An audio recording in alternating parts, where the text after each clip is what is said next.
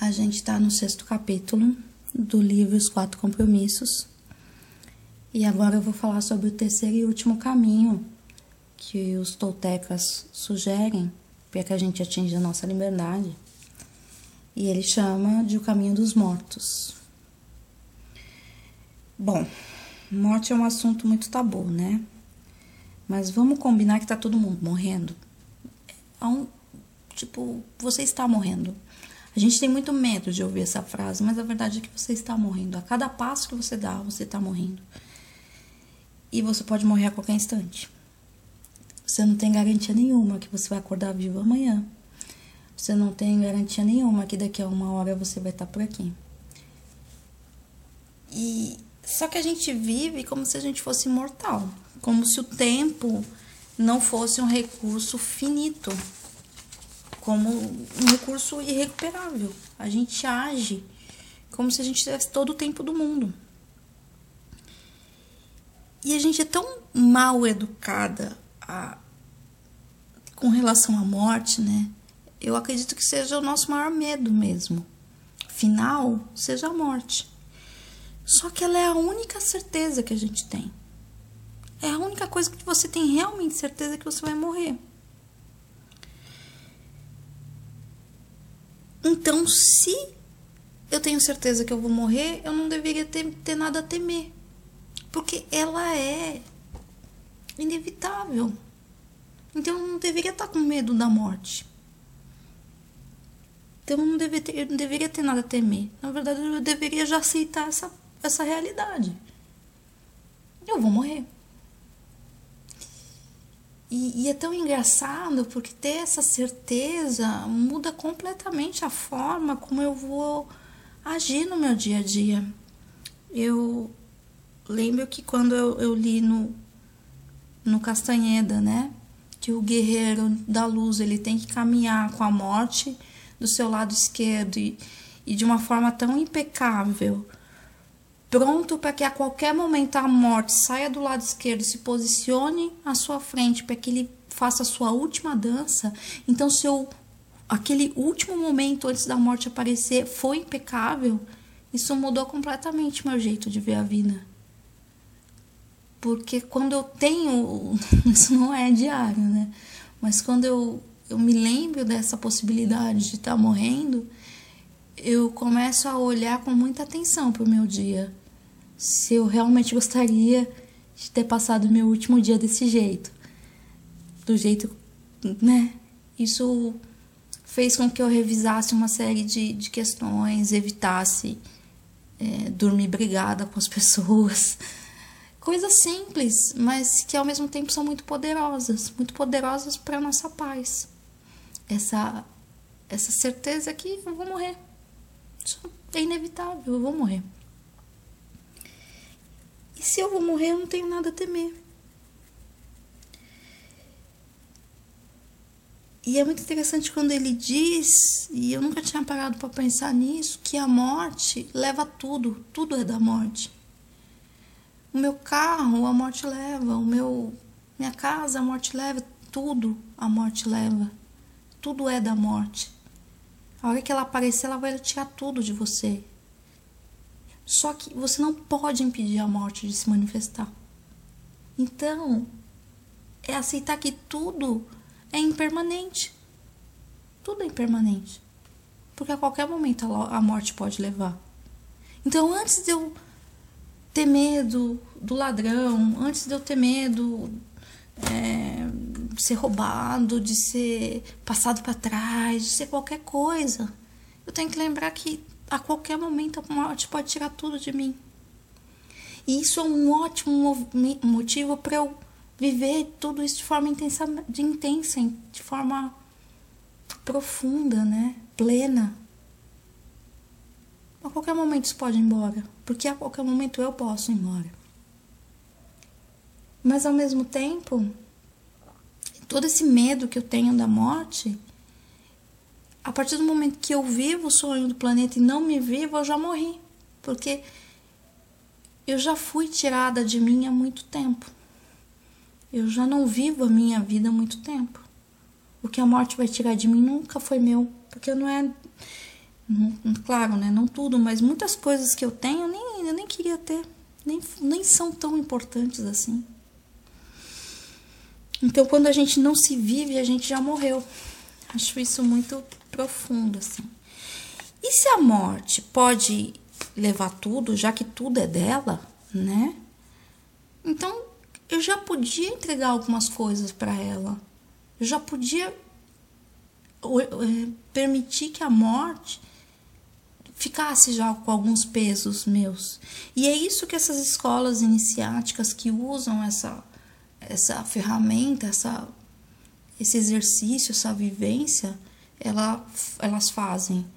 A hora que eu me exponho à morte, e aí tem várias escolas diferentes, tem gente que tinha escola que enterrava a pessoa viva, tinha escola que deixava a pessoa na caverna não sei quantos dias, tinha escola que deixava a pessoa em.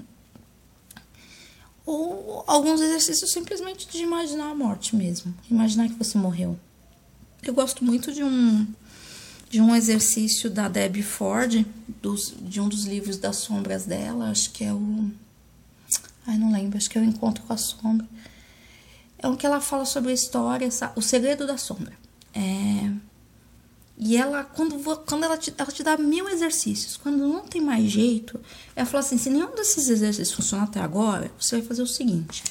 E eu adoro esse exercício. É, você vai imaginar que você está escrevendo o discurso do seu velório. Porque nos Estados Unidos eles têm essa coisa de discursar no velório da pessoa, né? Subir lá no púlpito e, e discursar, falar sobre a pessoa que morreu. E se eu tivesse que ir lá discursar e falar sobre mim mesma nessa situação, o que, que eu falaria? Porque geralmente a gente fala bem, né? E conta um caso engraçado, que geralmente é isso. Para homenagear essa pessoa que foi embora.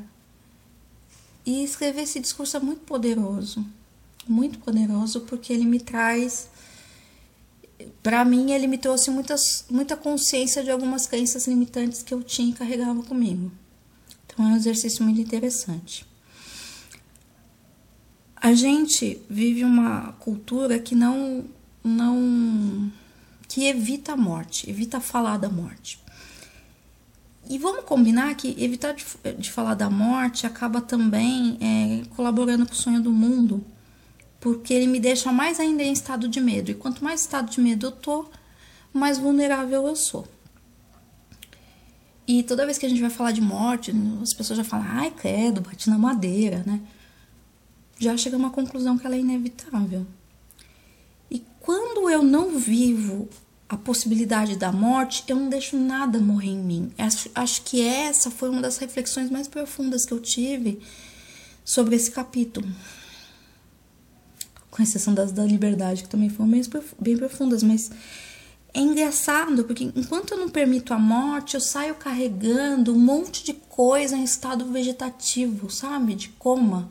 Coisas que já deviam ter morrido e eu não, não permiti. Eu, eu saio carregando assim, uma série de, de defuntos vegetativos atrás de mim.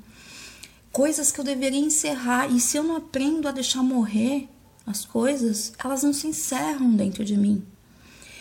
Eu tenho é, que às vezes deixar morrer, por exemplo, um diploma ou uma carreira que eu, que eu inicialmente tentei, ou uma faculdade que eu fiz e não serviu de nada, e às vezes eu não deixo aquilo morrer. Não, não sou aquela profissão, eu não tenho mais.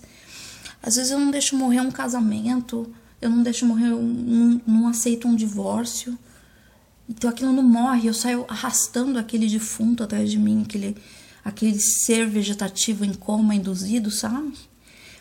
A demissão de um, de um emprego, eu não transiciono, eu fico lá naquela situação ainda, arrastando aquele emprego de 10 anos atrás arrastando aquela situação, não deixo morrer, não parto para outra. Às vezes eu mudo de cidade, mudo de casa e não, não deixo isso acabar, sabe? Ou sou transferido profissionalmente para outra cidade, para outro departamento e não aceito isso e não deixo morrer aquela outra situação.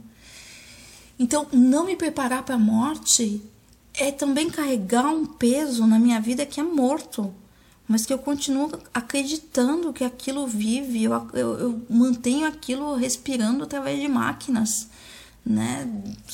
De uma forma doentia dentro de mim. Então, se a morte leva tudo, que ela leve essas coisas também para começo de conversa.